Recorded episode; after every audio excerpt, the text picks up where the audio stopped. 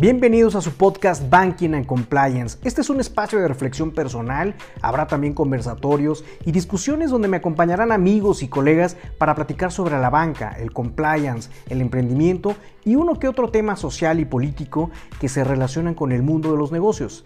Estos temas son dignos para acompañarse con una buena taza de café o con una copa de vino tinto. También tendremos información, novedades, reseñas de libros y de artículos relacionados con estos temas, por lo que te invito a que te suscribas este podcast para tener toda la información a la mano.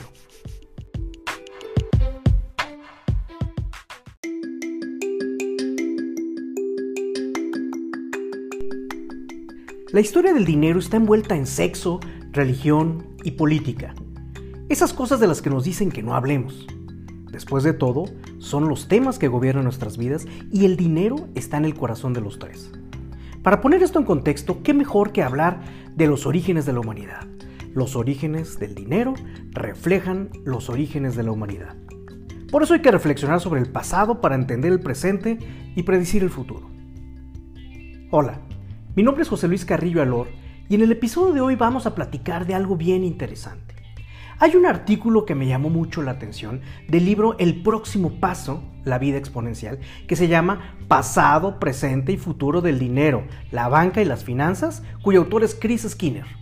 Y me llama mucho la atención como primer episodio de este podcast porque hasta cierto punto justifica que estemos el día de hoy en las mesas de discusión, en las mesas de diálogo, platicando de temas como banking, inteligencia artificial, redes, bitcoin, monedas virtuales, etc.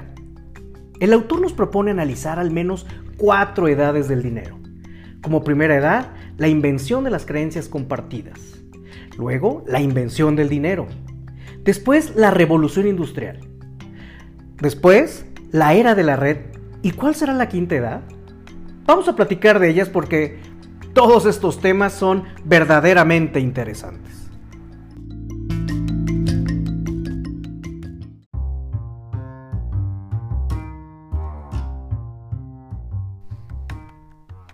Primera edad, la invención de creencias compartidas. Y sí, hace 7 millones de años aparecen en África los primeros antepasados de la humanidad. Retrocedamos bastante, al momento en que los científicos creen que las placas tectónicas euroasiática y americana colisionaron y después asentaron creando una gigantesca planicie en África después de la edad de las glaciaciones. Esta gigantesca nueva llanura se extendía cientos de kilómetros hasta donde alcanzaba la vista y los simios que la habitaban en aquel entonces de repente descubrieron que no había árboles a los que trepar. Solo tenían tierra llana, hierba y bayas como único alimento. Para los simios resultaba muy duro recorrer en tropel cientos de kilómetros apoyados en manos y pies, así que empezaron a erguirse. Esto produjo un cambio en las conexiones cerebrales que a lo largo de miles de años dio paso a las formas tempranas de lo que ahora se reconoce como el ser humano. Y es interesante cómo lo plantea el autor, porque esto me recuerda mucho a un libro que luego se los quiero compartir en su reseña, Leyes, Neuronas y Hormonas, y el por qué la biología nos obligará a redefinir el derecho, pero eso va a ser materia de otro episodio de este podcast. Así, el primer eslabón el esqueleto presenta un cráneo pequeño, similar al de la mayoría de los simios, parecido al de los humanos y el resto de los homínidos. En definitiva, el árbol genealógico de la humanidad, englobado por el término genérico Homo, dentro del cual nosotros pertenecemos a la especie Homo sapiens, tiene muchas otras ramas como el Homo erectus, Homo floresiensis, Homo habilis, Homo heidelbergensis, Homo naledi y Homo neanderthalensis. Pero entonces surge la gran pregunta, ¿se acuerdan? Los plantea este capítulo del libro. Si hubo varias especies de humanos, ¿por qué solo quedamos nosotros? Y aquí lo relaciona, que también me encanta este artículo, porque la relaciona con, un, eh, con el profesor Yuval Harari, autor de Sapiens, de Animales a Dioses, y es una autoridad en la historia de la humanidad. Este libro de Sapiens, que después también lo vamos a reseñar en otro capítulo, va muy vinculado al origen de la existencia del hombre y también en el tema conductual de hoy día. Y por eso es que los Homo sapiens sobrevivimos a las otras especies de homínidos, porque teníamos la capacidad de trabajar juntos en miles de individuos. El Homo sapiens, continuando con la reseña de este artículo, se desarrolló más porque podíamos hablar con nuestros semejantes y crear un paisaje de información complejo. Y así empezamos a construir relatos. Grábense bien este punto.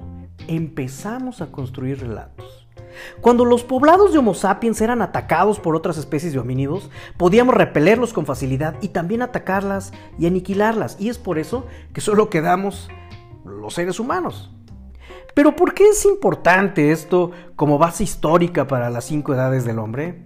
Pues bien, el planteamiento es que fue la primera edad la edad de la luz, la edad de los dioses, la edad de adorar a la luna y al sol, la edad de los mares y el fuego y el viento, los recursos naturales de la tierra tienen un fuerte poder simbólico, con los pájaros del cielo, los grandes felinos y las serpientes del subsuelo como símbolos esenciales de la humanidad primitiva. Compartíamos estos relatos y estas creencias, y al hacerlo, podíamos trabajar juntos para construir civilizaciones. Se los dije, compartíamos relatos, aprendámonos eso. Y es así como inclusive el dios sol y la diosa luna eran las creencias compartidas básicas. Creencias compartidas básicas. Y eran importantes porque servían para mantener el orden. Gracias a ellas podíamos trabajar juntos en grupos cada vez más numerosos. Por eso es que hay tantos relatos comunes con el Antiguo Testamento de la Biblia, los del Corán, judíos, cristianos, musulmanes, y se comparte la creencia en las, en las historias de Adán y Eva, Moisés, Sodoma y Gomorra, etc. Teníamos creencias compartidas. Las creencias compartidas son el elemento central que mantiene unidos a los humanos. Es por esto que inclusive si lo vemos en el contexto social de hoy día, lo que une a grupos de personas, partidos políticos, aficiones, son las creencias compartidas. Y entonces, la creación de la banca y el dinero gira en torno a la creencia compartida de que estas son cosas importantes y tienen valor. Sin esa creencia, la banca, el dinero, los gobiernos y las religiones no tendrían ningún poder. Carecerían de sentido. Creencias compartidas.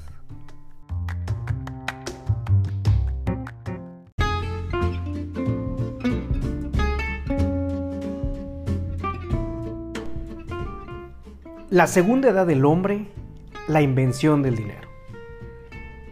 Así pues el hombre se volvió civilizado y dominante por su capacidad de trabajar en grupos de cientos de individuos. Esta característica era exclusiva del Homo sapiens y nos permitió desarrollar creencias comunes en el Sol, la Luna, la Tierra y más tarde en Dios, los santos y los sacerdotes.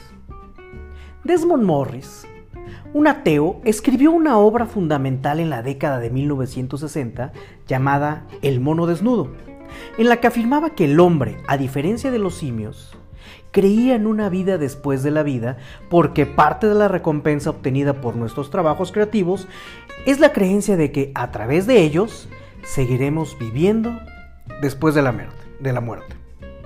De manera que la religión se convirtió en un elemento fundamental del orden y la estructura esenciales del ser humano y nuestros líderes fueron aquellos que más se acercaban a nuestras creencias, creencias compartidas. Los sacerdotes fueron unos de ellos. Pero surgieron nuevos problemas la gente que había sido nómada, bueno, históricamente el hombre había sido nómada y se desplazaba de un lugar a otro cuando escaseaban las provisiones o alimentos o cuando otras comunidades tenían cosas mejores, se ideó, se ideó un sistema de trueque para intercambiar artículos de valor. Tú tienes piñas, yo tengo maíz, vamos a intercambiarlo. Después se formaron grandes ciudades. Hablo de ciudades milenarias de la antigua Mesopotamia. Si tomamos a Eridú como ejemplo, esta ciudad se formó porque atrajo a tres antiguas civilizaciones. La cultura samarra, procedente del norte, la cultura sumeria, que construyó la civilización más antigua de la humanidad, y la cultura semita, que había sido históricamente un pueblo nómada y ganadero. Así, los sumerios fueron los inventores del dinero. El dinero, una nueva estructura de creencias compartidas que crearon los líderes religiosos para mantener el, control. En la antigua Sumeria, los sumerios inventaron el dinero porque el sistema de trueque se vino abajo. Y esto se debió a que los humanos empezaron a sentarse en grupos de mayor tamaño y a dedicarse a la agricultura. Las estructuras de la agricultura y los asentamientos trajeron consigo una revolución en la forma de actuar de los humanos. Antes, los individuos recolectaban y cazaban, y ahora se habían asentado y cultivaban juntos la tierra. La agricultura dio lugar a la abundancia y la abundancia provocó el desmoronamiento del sistema del trueque. El trueque no funciona cuando todo el mundo tiene piñas y maíz. Y ahora volvamos a una reflexión del profesor Yuval Noah Harari, a quien el autor de este libro cita, la única característica verdadera exclusiva del Homo sapiens es la capacidad para crear y creernos ficciones. El resto de los animales hace uso de sus sistemas de comunicación para describir la realidad. Nosotros usamos el nuestro para crear nuevas realidades. Desde luego que no todas las ficciones son compartidas por todos los humanos, pero al menos una de ellas ha llegado a ser universal y se trata del dinero. Los billetes de dólar no tienen ningún valor en absoluto, salvo en nuestra imaginación colectiva. Pero todo el mundo cree en el billete de dólar. ¿Y cómo se inventaron los sacerdotes esta creencia compartida y le hicieron viable? Es una gran pregunta. Ahora quiero platicar el tema del sexo.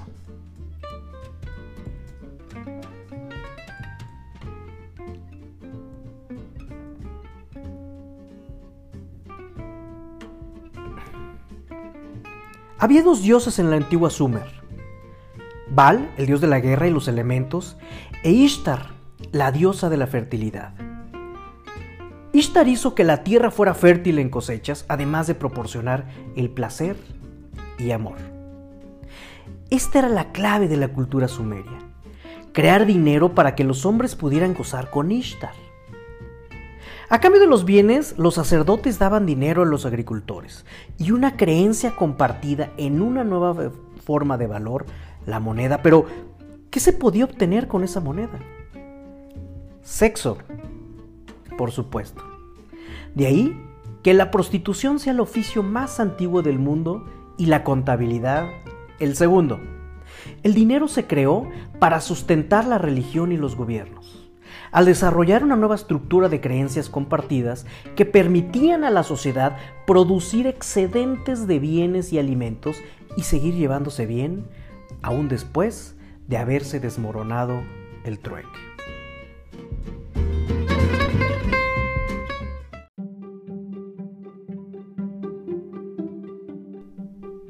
La tercera edad, la revolución industrial.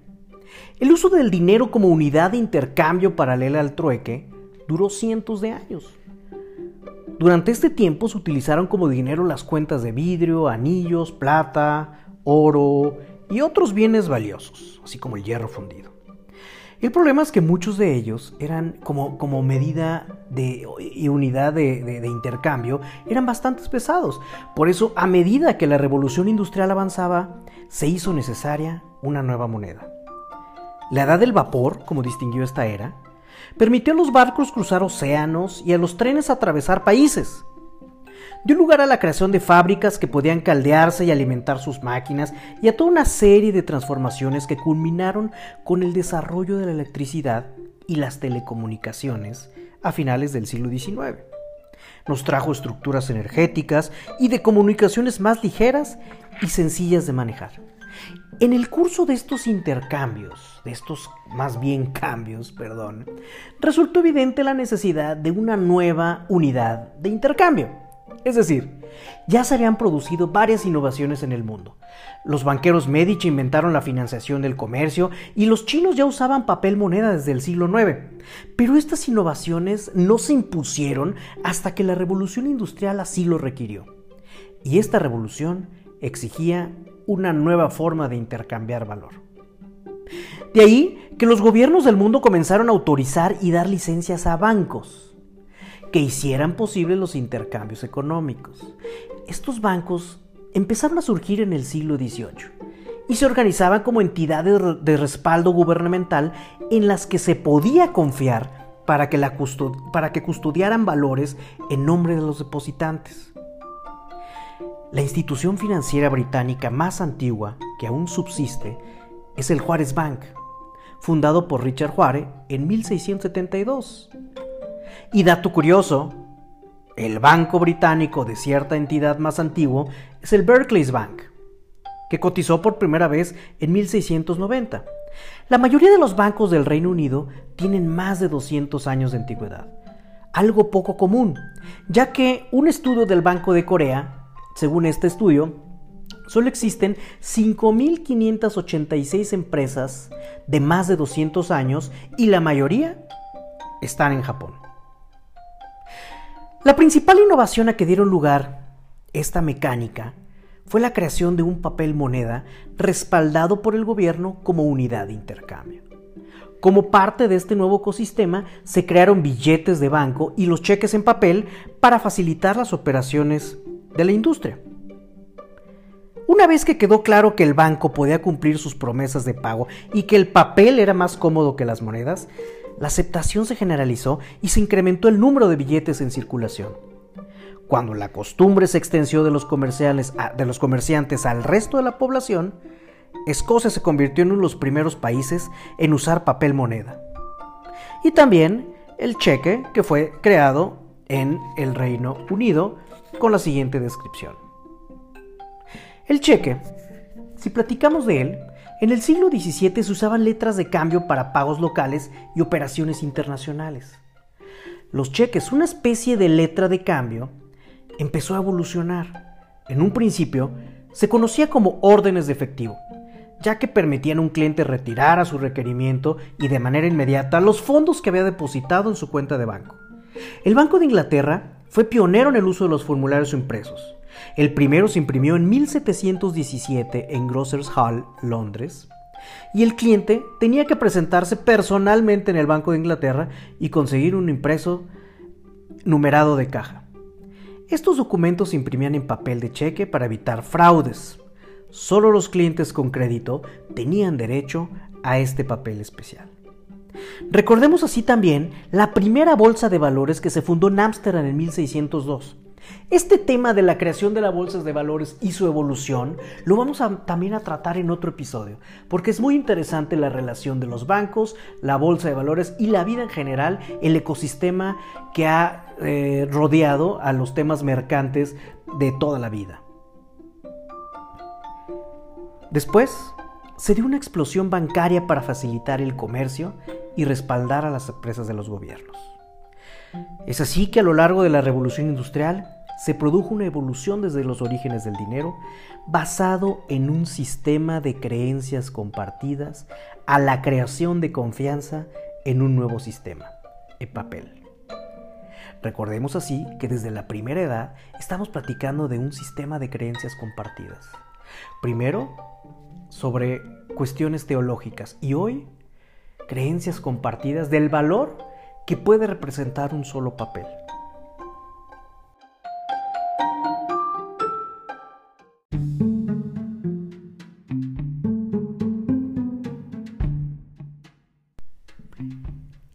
La cuarta edad del hombre, la era de la red.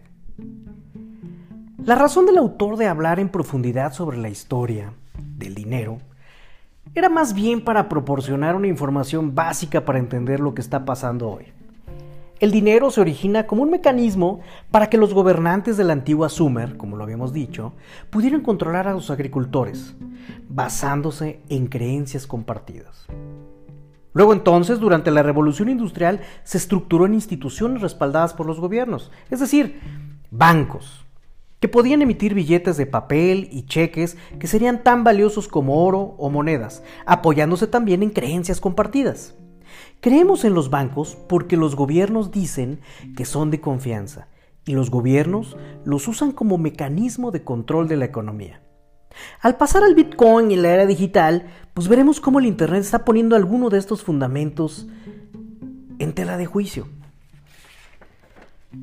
Lo crucial es que cada uno de los cambios que hemos visto en las distintas edades que hemos mencionado a lo largo de este podcast nos ha llevado a replantearnos cómo comerciamos, intercambiamos y por lo tanto financiamos. Nuestro sistema de creencias compartidas permitió que el trueque funcionara hasta que la abundancia terminó con él.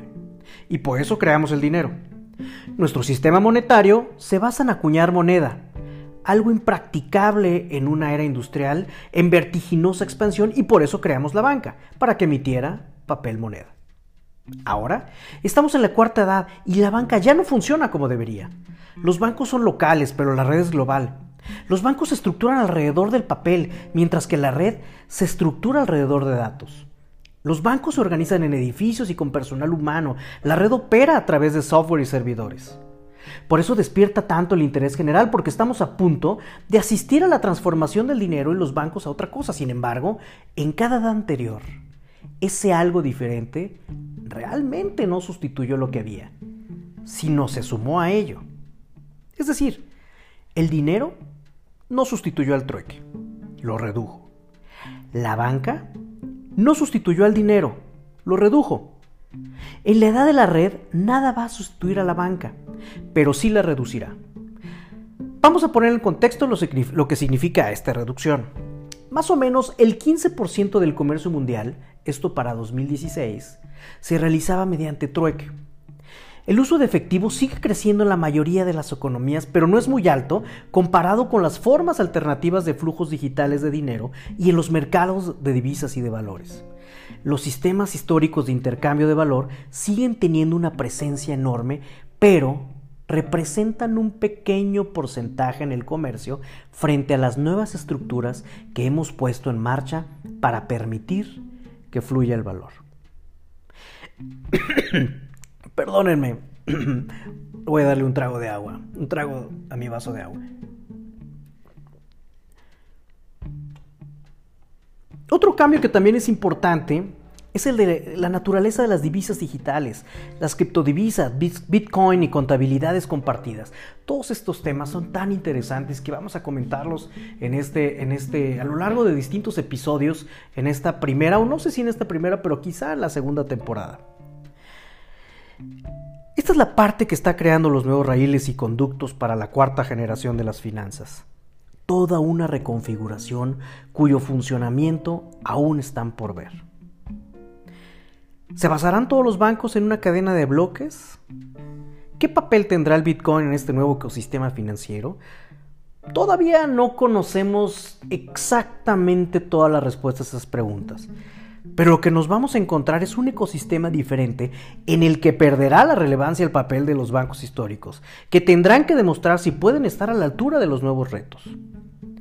La cuarta edad del dinero es una estructura de valor digital en que está conectada digitalmente y de manera casi gratuita en tiempo real y de alcance global. Se basa en la idea de que todo está conectado. Esta nueva estructura obviamente no puede funcionar en un sistema construido para papel, con edificios y seres humanos. Lo más probable es que se convierta en una nueva capa que se añadirá a la estructura existente. En otras palabras, la cuarta edad es aquella en la que todo puede transferir valor de manera inmediata y a partir de cantidades tan pequeñas como la billonésima parte de un dólar, si fuera necesario. Esta nueva capa para la cuarta edad no se parece a nada que hayamos visto antes y cuando se instale complementará y reducirá al mismo tiempo el sistema existente. En medio siglo, es muy probable que nuestra percepción del sistema bancario actual sea la misma que ahora tenemos del dinero en efectivo y el trueque. Es decir, que son métodos de transacción anticuados, de edades anteriores de la historia del hombre y del dinero. Esta cuarta edad es la, que es la de la digitalización del valor, y en ella los bancos, el efectivo y el trueque seguirán existiendo, pero su presencia será muy inferior en el nuevo ecosistema. Esta tesis que plantea el, autor con estas frases, estas líneas que acabo de, conversar con ustedes, se vienen muy ligadas con una serie de libros que se llaman Bank 3.0, Bank 2.0, que vamos a, a, ir analizando también en episodios subsecuentes cómo ha ido la conceptualización de la banca evolucionando y las nuevas formas y los nuevos sistemas de pago.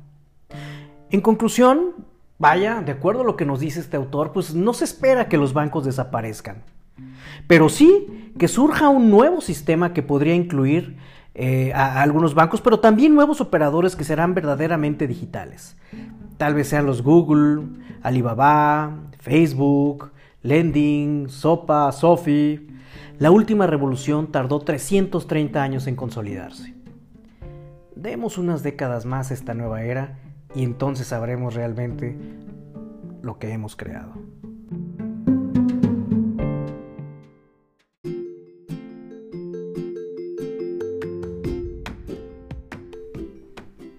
Y por último, la próxima edad del dinero, el futuro. Con las cuatro edades del dinero que hemos analizado, como el trueque, las monedas, el papel, los chips, ¿cuál podría ser la quinta? ¿Cómo podemos imaginar lo que vendrá después de este ciclo de 10 años? Pues sí que podemos y debemos, según dice el autor, porque ya hay personas imaginando cómo será el futuro, personas como Elon Musk, que considera que la colonización de Marte y los medios de transporte superinteligentes de altísima velocidad son objetivos realizables. Personas como los ingenieros de Shimizu Corporation, que plantea construir estructuras urbanas en los océanos. Personas como los chicos de la NASA, que están lanzando sondas espaciales equipadas para enviarnos fotos en altísima definición de Plutón, un planeta cuya existencia hace 100 años solo suponíamos. De esto y de este interesante artículo que acabo de reseñar con ustedes, nos queda la gran duda. ¿Qué seguirá para la banca? ¿Qué está siguiendo para la banca? Desde 2020 y con la aparición de la pandemia del COVID-19, la banca tuvo un acelerador a fondo que el día de hoy nos lleva a plantearnos dónde será el futuro. Pero es importantísimo comprender la historia del dinero, pasando por todas estas etapas, desde el trueque, la moneda, los bancos con la revolución industrial, para prevenir y prever cómo será el, el futuro de la banca. Y les aseguro que lo seguiremos platicando en los próximos episodios. Hasta pronto.